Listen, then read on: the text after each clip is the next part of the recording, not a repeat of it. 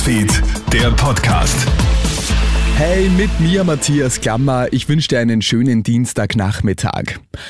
Jetzt ist es fix. Die Wahlkommission der SPÖ erklärt heute Andreas Babler offiziell zum Parteichef. Die notariell begleitete Nachzählung der Stimmen bestätigt jetzt jenes Ergebnis, das bereits gestern präsentiert wird und jenes vom Parteitag vergangenen Samstag revidiert.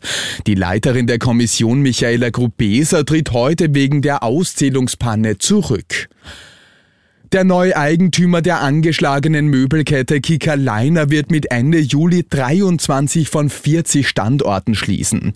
Für 1900 Mitarbeiterinnen und Mitarbeiter bedeutet das die Kündigung. Auch die Zentralabteilung und die Verwaltung soll erheblich verkleinert werden.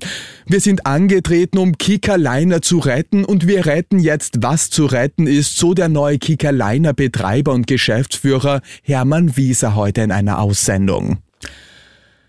Der Krim könnte bald das Trinkwasser ausgehen. Das sagen ukrainische Beamte nach der völligen Zerstörung des Kachowska-Staudamms. Experten gehen davon aus, dass russische Kräfte hinter der Sprengung des Megastaudamms stecken. Möglicherweise ein Verzweiflungsakt, um die vorrückenden ukrainischen Truppen zu stoppen. Die Folgen der Dammsprengung sind verheerend, sagt Osteuropa-Experte Gerhard Mangott von der Uni Innsbruck. Es betrifft die Wasserversorgung der Krim, es betrifft die Kühlung des Nuklearkraftwerks Saporischia und natürlich werden große Bereiche geflutet, Dörfer und Städte, wobei man sagen muss, die Täterschaft ist nicht ganz einfach zu ermitteln, aber es ist für meine Ansicht nach wahrscheinlicher, dass Russland den Damm gesprengt hat.